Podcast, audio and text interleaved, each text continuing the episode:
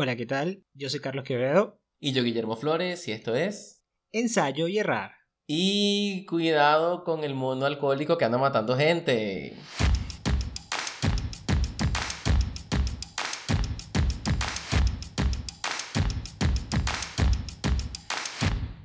Bienvenidas al episodio 12 de Ensayo y errar. El podcast de tus científicos de confianza. No, mira, ese es el podcast de que ahora no usa Chrome, sino Edge. Exactamente. Hay que putear a la gente de Google Chrome para que la gente se cambie a Edge a ver si mejoran, si mejoran el uso eficiente de la memoria RAM. Claro, porque la gente que es pobre como uno y no tenemos computadores súper arrechos, entonces tenemos que estar pariendo para poder grabar un podcast con, con Audacity teniendo Chrome abierto. No se puede. Tenemos 131 suscriptores en nuestro canal de YouTube. Queremos agradecerles a todos esos 131 personas que por lo menos están suscritos. No sabemos si nos escuchan, pero están suscritos. Y bueno, por una, una noticia que para mí es genial y es que el episodio anterior, el episodio 1 de la segunda temporada, tiene 35 reproducciones. Eso es apoteósico, eso es una vaina que para mí no, ya va. O sea, yo necesito celebrar esto. Bueno, pero ¿cuántas fuiste tú? 34. Yo, yo lo escuché una. Ay, yo lo escuché una vez. Estamos jodidos, chamo. Estamos jodidos. Nadie nos escuchó. bueno, mira, chamo, ha pasado mucho, ha pasado el tiempo y han cambiado muchas cosas. Y ahora vivimos en un mundo burbuja como Johnny Burbuja. No, Jimmy Burbuja. ¿Te acuerdas de esa película, Jimmy Bubble? Yo no me acuerdo. Ah, sí, el carajito, ¿no? El carajito que Sí. tenía una enfermedad y tal. Una inmunodeficiencia y no podía salir de su casa sino en una burbuja. Sí, así nos, así nos vamos a sentir nosotros dentro de poco. Así estamos y así nos están pintando lo- la nueva normalidad. Yo te, o sea, te lo decía cuando te lo pasé hace unos días de un de la- las imágenes o las fotos de un gimnasio que había unos cubículos de plástico transparente donde cada quien tenía su propio cubículo para hacer sus rutinas de ejercicio, ¿no? Y bueno, hoy precisamente vi otro sobre una gente haciendo yoga en unas semiesferas Ya. y todos separados al aire libre, pero en unas esferas, cosa que no tiene mucho sentido para mí. Y el último era esta, no sé, no sé qué contexto porque no leí realmente la noticia, solo vi las fotos de la gente abrazándose a través de unos agujeros con brazos tipo a personas mayores. Eh, eso fue aquí en Brasil, ¿no? Este, No sé si la- era aquí en, ahí en Brasil, pero, pero el asunto es que pusieron varias fotos de distintas personas abrazando a distintos, distintos ancianos, pero usando los mismos huecos para abrazarse. Eso tú, eso fue así como que, ajá, pero te estás tratando de proteger, pero aún así estás tratando de acercar a la gente hacia estos lados. Eh, sí, bueno, todo es muy raro. O sea, la verdad es que todo es muy raro y las soluciones eh, que están, entre comillas, surgiendo para volver a la normalidad, entre comillas, también, que eso no existe. O sea, eh, yo- esa, esa nue- para mí esa nueva normalidad, yo me voy a resistir a, a que una nueva normalidad sea como esa por muchísimas razones. Sí, o sea, es como que no estar expuestos o como que la solución sería no estar expuestos a ningún tipo de patógeno, ¿no? Como que no creo que sea, no vaya a ser súper sano al final. Esa es la nueva normalidad que nos quiere vender el capitalismo a nosotros. Y esa es la nueva normalidad con la que tenemos que, contra la que tenemos que luchar. Que contra el plástico, bueno, contra el plástico siempre, pero... Contra el plástico y contra el capitalismo. Pero la, yo lo digo, las soluciones van a ser tipo, hazlo en tu casa, tu propia burbuja anti-COVID. Sí, bueno, yo creo que este, los que nos escuchan pudieran comentarnos sobre qué, qué les parecen estas cosas, ¿no? Porque a mí, a mí eso me parece muy raro, de verdad que sí. Este, eh, eh, esa, adaptarnos Parece- a esa vaina es, es como, no sé, me parece demasiado... Es que todo me parece muy loco ya, ¿sabes? Estoy como estresado ya de, de, de- de la pandemia, de la cuarentena, de las formas en que la gente está tratando de volver a la normalidad, como que sí, como que sí que, de, de la gente metiéndose en, lo- en los centros comerciales. Aquí en Brasil abrieron los centros comerciales y esa vaina era un gentío. Sí, y vi hace poco, o sea, vi hace poco un tuit que decía algo como que, bueno, eh, el coronavirus con 200 casos la gente andaba atiborrándose de papel toalé y ahora con más de medio millón, medio millón, medio millón de muertos creo que era lo que había hace poco. La gente quiere ir a los centros comerciales y a los gimnasios y a los parques y a las playas, pero hace tres meses era papel toalé, lo único que necesitaban en la sí, vida. o sea, la, la, la, vaina está muy loca porque es así como que, bueno, me vale medio huevo la pandemia, este, yo voy a hacer lo que me dé la puta gana y el que se murió, que se murió. Entonces, verga, chamo, o sea, un poco de por favor y un poco de empatía. O sea, ¿qué coño necesita? Que, me quedé pegado. ¿Qué coño necesitas tú meterte en un, un centro comercial ahorita? ¿Hace qué? Bueno, pero hay gente que necesita eso, pues. Hay gente que necesitará ese tipo de recreación, por eso. Coño, pero. Las necesidades de la gente son diversas. Claro, Y- pero, pero yo creo que la, o sea, pero- la empatía tiene que ir más arriba de todo eso. Chamo, pero si la gente peleaba por papel toalé y por llevárselos todos y no le dejaba a los demás sin importar qué coño va a estar importándole ahorita que otros estén en cuarentena mientras ellos quieren ir, no sé, a secarse el pelo mientras hacen yoga en el gimnasio. Por cierto, este. Cloroquina, dexametasona. Todo está muy raro con lo del asunto de, la- de las- Chamo. de los medicamentos también.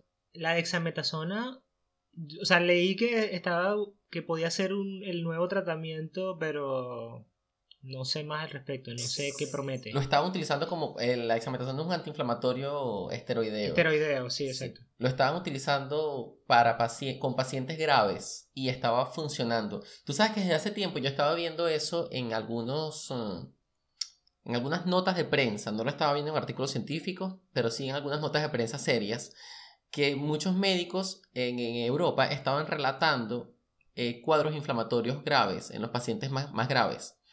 Entonces probablemente eh, esa lógica de, de utilizar dexametasona para tratar pacientes graves sea venga de allí. No estoy seguro, de nuevo, pero, pero probablemente venga allí. Tratar esos cuadros inflamatorios graves para evitar que el paciente muera. No es que se van a ir como locos a comprar dexametasona, está utilizándose para pacientes graves. Información, no comprar el siguiente medicamento, dexametasona, como, la- como el programa de radio. Ojo, no comprar hidroxicloroquina, les repito el nombre, hidroxicloroquina, no comprarlo. Que por cierto, los bolsonaristas que se llenaron de hidroxicloroquina aquí, no sé, yo no sé qué irán a hacer con eso. Bueno, pero lo siguen tomando, ¿no? Porque hasta ahora no han dicho nada. O sea, el paper que compartimos hace como un mes sobre la hidroxicloroquina con los nuevos avances de, de que producía toxicidad cardíaca y, y aumentaba el riesgo de muerte, la gente se retractó. Así que... Ese paper se retractó, pero sin embargo no hay evidencias de que la cloroquina mejore el, el tratamiento de coronavirus. Claro, pero tampoco de que lo empeore. Exacto, Así que ta- estamos en la misma. sí. Tú sabes que ese paper del que tú estás hablando fue publicado en The Lancet. Que es una revistucha ahí que tiene... Sí, una, re- una revistucha con un, con un factor de impacto de 59. Uno de los factores de impacto más altos de, las- de todas las revistas del mundo. O sea, una de las revistas más pipiris nice del mundo. Y es una revista que tiene casi 200 años, ¿no? Tiene 197 años. Entonces, mm, eh, no es un estudio que haya sido publicado en, en cualquier en revista. cualquier lado. Lo que, ah, lo que eso me, pare- me pareció súper curioso fue porque no era un paper que estaba en preprint cuando salió, cuando yo lo compartí en Twitter como actualización a la cloroquina, porque tengo un hilo donde si hay algo nuevo de la, de la hidroxicloroquina lo meto por ahí. El intenso, Entonces- el ma- mal intenso del día. No, pero está bien, está, está bien está que muy bien. hacerlo en un hilo para que la gente tenga el contexto de lo que se ha dicho, no que esté suelto por ahí. Y ya estaba Epa, pásame ese hilo, pues. Eh, Marico, te- tenemos que tener una sección que se llame El Chinazo del Día. Pásame ese hilo. El, y en este caso ya estaba publicado y luego me causó curiosidad que la gente se retractara y no sé, no fue como Sheldon cuando se retractó en The Big Theory por, eh, por eh, calcular mal una vaina de un super elemento que era en centímetros, no, en centímetros y era en metros de los cálculos que estaba haciendo y... Sí, Y tuvo que escribir un paper de, para retractarse. No, es que esta gente llegó y le puso al paper una vaina roja que decía retractado.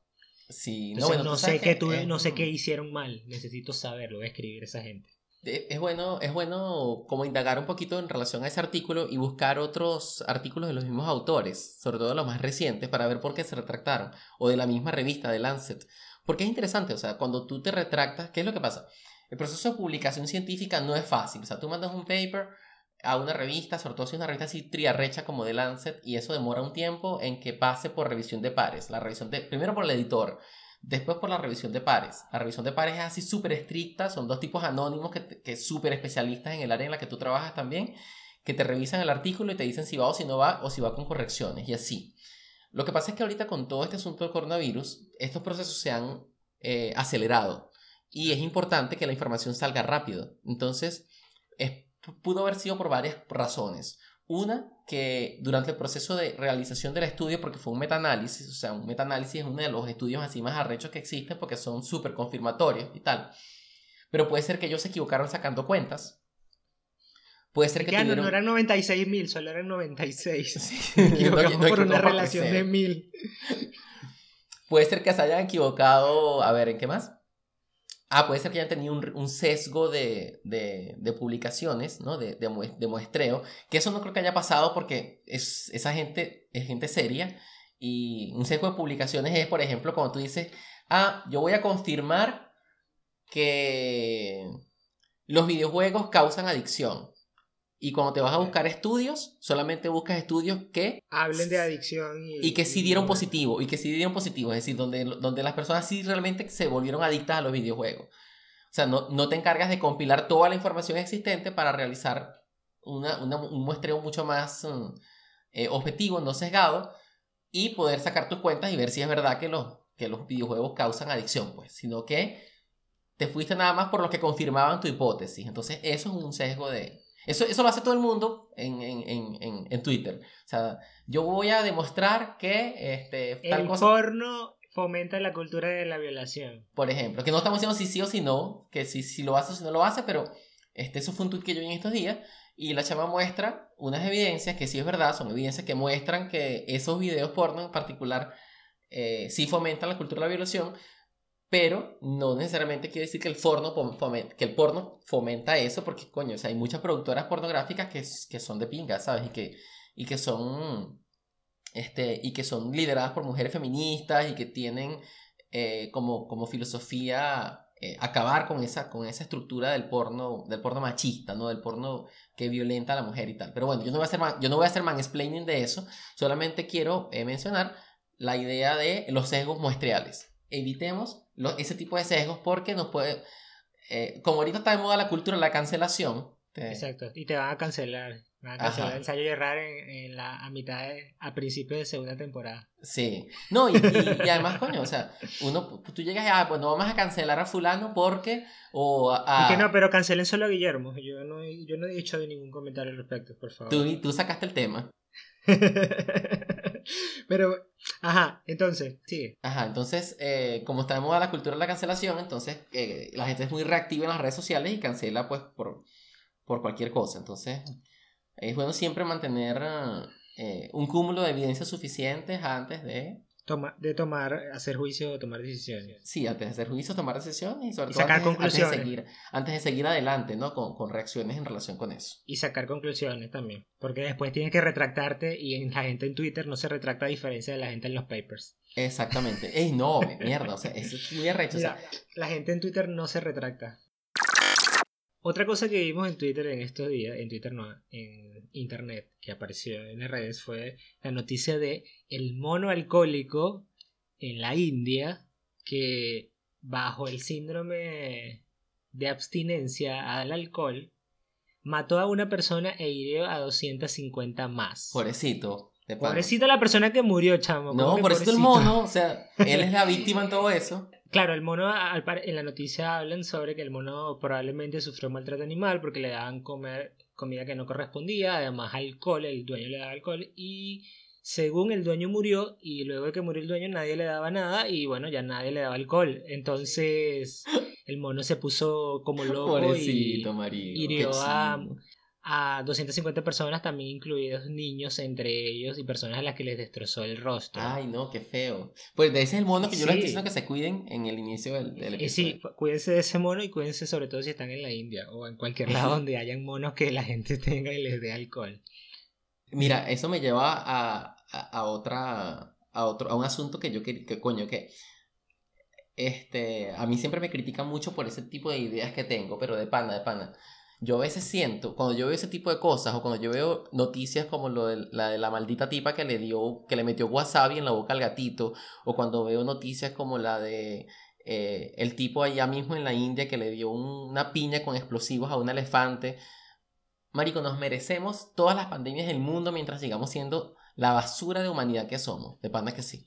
Bueno, entonces, ¿para qué quieres que nos mantengamos encerrados? Hay que salir ya de una vez que todo el mundo, que se mueran todos, que se contagien todos, que si estemos mejor. Porque el problema está en que aunque yo no quiera aceptarlo, yo soy empático. Es decir, yo lo escuché una vez de una, de una psicóloga, creo que se llama Brenda Brown, ella, que es una, es una, es una psicóloga y es eh, conferencista y tiene libros y tal. A mí me gusta la humanidad, pero no me gusta la gente. ¿Cuál es la diferencia? Que me gusta la humanidad como concepto, o sea, me gusta el hecho de que, de que existan humanos. Como concepto teórico. pero no en la práctica. Pero no en la práctica. Sí, pero yo, pero la mayoría de, de los seres humanos, así en general, no, no soy muy así afín de, de, de la mayor parte de los seres humanos. Bueno, pero ahí es donde está todo, chamo. Ahí hay de todo. Sí, es que ese, ¿No? ese Yo no sé si es que yo soy muy radical y no acepto personas que piensen diferente de mí, que es lo que mis hermanos siempre me dicen, o... muy probablemente, por eso hay que, hay que leerse el libro de Guadalupe Noves, Pensar con otros. Necesitamos leer ese libro. Mira, nos comentaron, nos tuvimos un comentario sobre el libro en estos días en Twitter también. Sí. Miren, todos los humanos tenemos, cometemos errores. El problema está en cuando nosotros no queremos hacer nada por cambiarlo y cuando nosotros no aceptamos que lo, que lo hacemos. Entonces, si unos científicos muy arrechos se retractaron en una revista muy arrecha como The Lancet, este, nosotros también podemos retractarnos de las cosas que decimos. En... Exacto. Pero mira, fíjate que la gente igual cuando se retracta dice, ah, ahora sí te vas a retractar, después ya es tarde, ya es tarde. En Twitter también pasa eso. Sí, yo creo que nosotros deberíamos salirnos de Twitter. Bueno, no, mentira, porque eh, hay mucha gente que nos, nos, nos, nos escucha, nos conoció por Twitter.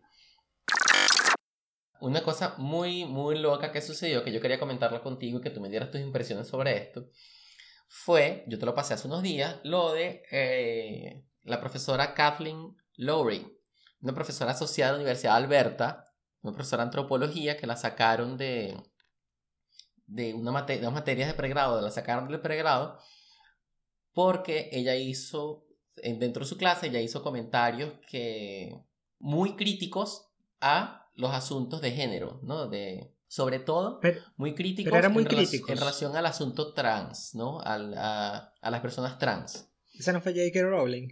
No, no fue J.K. Rowling, pero el asunto está en que, bueno, ella defendía el género biológico, el sexo biológico como eh, determinante del género, ¿no? Y, oye, es una tipa, una tipa que es antropóloga, eh, antropólogo biológico, y la tipa, coño, está dentro de una clase, ¿no? Defendiendo una idea que ella tiene con los argumentos que ella pueda tener este, para defender su idea y eh, sus estudiantes la denuncian frente a, a, los entes universitarios porque sus ideas son crear un ambiente de aprendizaje inseguro. Entonces, ahí es donde viene mi pregunta.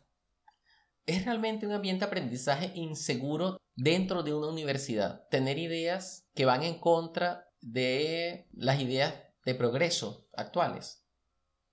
Eh, dentro del aula, no. Dentro de la universidad no creo, ¿verdad? O sea, porque no, de las universidades se prestan para todo. Las universidades son para eso. De hecho, para abrir debates, eh, sobre todo de, ese nivel, ¿no? Yo como, como docente, o desde mi perspectiva de docente y como alumno, no me importa si el, lo, realmente la posición o la idea que tenga un profesor al respecto. Yo como docente siempre en los debates que se hacían en clases, siempre tenía que estar ser el punto crítico con respecto a las ideas que planteaban los estudiantes cuando querían cuando daban unas ideas. Por ejemplo, yo decía A y yo le decía, bueno, pero ve tal cosa. La idea, lo que, lo que yo quiero que vean es que hay ideas contrarias que pueden tratar, intentar refutar lo que ellos están diciendo y que ellos necesitan sustentar sus propias ideas o sus propias investigaciones o sus propias conclusiones, ¿no? Y claro, que necesitan sustentarlos con argumentos cada vez más sólidos. Pero eh, yo lo que leí en la noticia era que como que ella había dicho que el sexo biológico es real, ¿no? Y yo como biólogo puedo decir claro que lo es, ¿no? No soy antropólogo ni tampoco ah, eh, enseño sobre estudios de género, pero Yo o sea, nadie me va a mí a decir, no, no existe el sexo biológico. ¿Sabes que deberíamos invitar a alguien que sí sepa estudios de género y que converse con nosotros sobre estos asuntos? Que sería, para mí sería muy constructivo. Pero en relación con, con todo este asunto de esta profesora, a mí lo que me parece más chocante es que la solución sea sacarla de la sala de aulas este, y no coño, darle la vuelta al asunto. Eso fue malo, mal, mala decisión administrativa porque, ajá, los estudiantes pueden presentar la queja, pero aparte, estás en una universidad, no estás en el liceo, no estás en el kinder, no estás en una escuela básica. Mira, ¿tú sabes quién sí no debería atender ese, ese tipo de discurso? Los diputados. Y sin embargo, el Congreso está full de gente evangélica, perdón si los evangélicos que me están escuchando tienen esas ideas, pero lamentablemente la política tiene que ser inclusiva, siempre, más derechos para más personas. El problema está en cuando en el Congreso eso está full de diputados, perdón, homofóbicos, transfóbicos, tratando de aprobar leyes en contra de todo el mundo. Ah, pero en la universidad sí, ahí sí, sí, no se puede tener este tipo de ideas, no. En la, en la universidad las ideas se debaten hasta, hasta que. Perdón. A mí me pueden poner en una universidad si quieren a debatir con un fas. No, con un fascista no. Los fascistas se les parte la cara de una vez. Verga. No, yo, no, yo con fascistas yo no discuto, de verdad que no. No, es, es, es un imposible. Pero, pero a, debatir cualquier idea menos con fascistas. Y, y se tienen que debatir. O sea, las, las universidades son ambientes seguros para los, para los debates. Para el libre pensamiento. Exacto. Para, exacto, para libre pensamiento y para debates que pueden ser incómodos. Claro, exacto. y ahí está el punto. El punto es que la decisión de la universidad fue terrible porque eso hace que el, o le dice al resto de los docentes que no tienen libertad de cátedra, ¿no? De tener sus propias ideas. O yo puedo decir X, Y, Z razones por las que yo pienso tal cosa y nadie me puede quitar eso. ¿No? O nadie debería quitarme eso. Claro. Porque al final se lo quitaron, no es que, no es que nadie puede, es que nadie debería. ¿no? Yo no sé si alguna vez alguno de mis estudiantes se quejó porque yo pensaba de X o Y manera, aunque yo trato de... De no pensar. de no pensar, sí. o sea, en mis, en mis... Por ejemplo, en mis clases, nada, era, era neuroanatomía prácticamente lo que yo daba, así que ahí no hay mucho Sí, sí, no, hay, mucho de dónde agarrar, pues no hay, no se prestan mucho para eso, aunque que se habla de comportamiento. Sí. A mí ya me, a mí me dijeron más de una vez que, no, profesor, yo no creo en la evolución. claro, pero esa gente que puedes, no creer, puedes creer o no creer, exacto, la evolución está ahí, está en la cara con la selección natural. pero, pero ahí está, pues e, eso, eso pudo haber sido lo más controversial, pero sin embargo, yo o sea, doy o, daba lo que daba de la forma en que en que uno lo entiende, ¿no? En que uno lo entiende y en que uno lo acepta también, porque no es así como que, bueno, en la forma en que es, ¿no? En la forma en que las evidencias tienen, en la que tú interpretas las evidencias para tratar de darlo de una forma más asimilable, el contenido más asimilable para tus estudiantes, ¿no? Y alguien podría decir, ah, pero la evolución no existe porque tal y tal cosa por ejemplo. O qué pasa, o cuando salen preguntas, ¿qué pasa con los viajes astrales y el cerebro? o qué pasa con eh, la percepción de los fantasmas y no de los mismos fantasmas. Mira, este, bueno, nada. Yo creo que, de verdad, o sea, perdón por alterarme, pero a mí estas cosas me generan un poco de, ruido en, en, mi vida, sobre todo porque, coño, o sea, en una universidad no, ¿sabes? En el Congreso deja de votar por, por gente mamagüeva, pero en una universidad o sea, tú puedes sí, bueno, en Estados Unidos están diciendo últimamente con lo de las protestas de con respecto a lo del chamo este que mataron, que mató a la policía, las, los, los, voceros están diciendo, es año electoral, así como que si están molestos, recuerden que pueden, de, que pueden decidir en las, elecciones, en las próximas elecciones. Claro. Y, de, y decidir por gente que los pueda representar mejor. Claro. Y, eso, y eso siempre se puede hacer sobre, en democracia, obviamente. Pero nada, es eso, chamo, es, pensar en esas cosas. En pensar en, en, cómo me va a representar X o Y fulano y no, no sé, una gente que solo va a gobernar por decreto o cosas así. Exacto. Entonces, bueno, nada, este, ¿qué aprendimos hoy, Carlos Quevedo? Chamo, no aprendimos nada. Lo que hicimos fue soltar soltar cosas que no habíamos dicho en los últimos días, aprendimos que, que las universidades tienen que ser lugares de debate y, y libres de... Y, y que acepten todo tipo de pensamiento, excepto fascistas. Exacto. Eso es una paradoja de la que podemos hablar en algún momento con alguien que, que, que, que hable de, de antifascismo, pero bueno, X.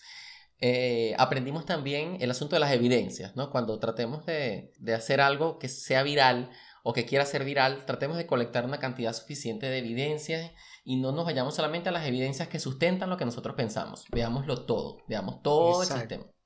Exacto, porque yo, porque yo puedo agarrar y probar todo en función de, no sé, de, de lo que quiera. Claro, o sea, todas las ideas que yo tenga las puedo probar. Si yo digo, mira, este, yo tengo la idea de que todos los gatos son negros, yo puedo probar esa idea tomándole fotos a mil millones de gatos negros y subiéndolos en, en, en, en Instagram. Y decir, todos los gatos son negros, sí. Exacto. E ignorar a los otros gatos. Yo nada más le voy a tomar fotos a los gatos negros. Que, salió, que encontraron el, el, quinto estado de la materia. Eso es lo que te iba a decir que se me había olvidado mencionarlo, que era algo relevante. ¿El estado gatito? No, el quinto estado de la materia es el condensado de, Bo, de Bose-Einstein. El creo, quinto estado de la materia es el estado gatito, porque los gatitos pueden adaptarse al volumen, ¿cómo es que es? Al recipiente que los, sostiene, que los sostiene. Es decir, los gatitos pueden ser líquidos y pueden ser sólidos al mismo tiempo. ¿Y gaseosos? No sé si gaseosos. ¿Sabes que yo no entiendo el, el, el, último estado de la materia que es un condensado de gas? Creo que es un condensado gaseoso. Yo no me lo puedo ni imaginar ¿cómo, porque... con, ¿Cómo condensas un gas que no sea líquido? Eso sería una excelente pregunta para un físico. Para un físico de, de qué? De partículas. Sí. Carolina, Carolina nos escucha. Carolina, tú que nos escuchas, ayúdanos a responder este enigma. Entonces, bueno, nada. Eh, recordándoles que nos pueden escuchar en youtube.com barra ensayo y errar. Ahí. Uh -huh. Y en Anchor, Apple Podcast, Spotify, Google Podcast y iBox. Uh -huh. Y usen el hashtag ensayo y errar, pregúntenos cualquier cosa, cualquier duda que es tengan. Nos pueden preguntar en Twitter YouTube. y nos pueden preguntar por YouTube. Y... y, por Instagram también donde publiquemos el, el episodio. Exactamente. Y por Telegram. Bueno, por Telegram creo que no se puede. No se puede, pero en Telegram tenemos un canal también. Y un canal bueno, exclusivo, que vamos a soltar los bonus por ahí nada más a ver si la gente se une al canal. De coño, sí, de pana. Y bueno, recuerden que si tienen alguna duda, alguna eh, pregunta que la ciencia pueda responder, que ustedes piensen que la ciencia puede responder, pregúntenle a su científico de confianza. ¿Y si no tiene? Y si no tiene, nos escribe a nosotros en arroba cquevedoa. Y arroba gfloresm con z el flores. En Twitter y en Instagram. Y en TikTok. Yo no tengo TikTok. Bueno, sí tengo, pero no lo uso. Lo uso nada más para ver gatitos. claro, si escriben por TikTok, no, yo no voy a ver nada. Exacto. Me van a encontrar. Porque yo reservo todos mis usernames en todas las redes sociales. bueno, pues, nada, decido, si algún día las decido usar. Bueno, nada. Este. Y esto ha sido todo por hoy.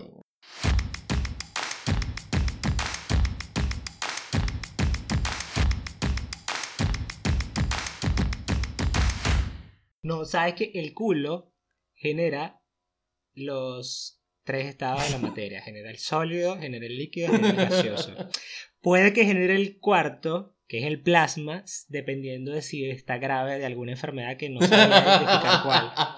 Y no sé si, si pueda producir el quinto estado de la materia, que es el condensado de voz, que sería como un peo que se condensa dentro de tu, de, de tu recto. No lo sé.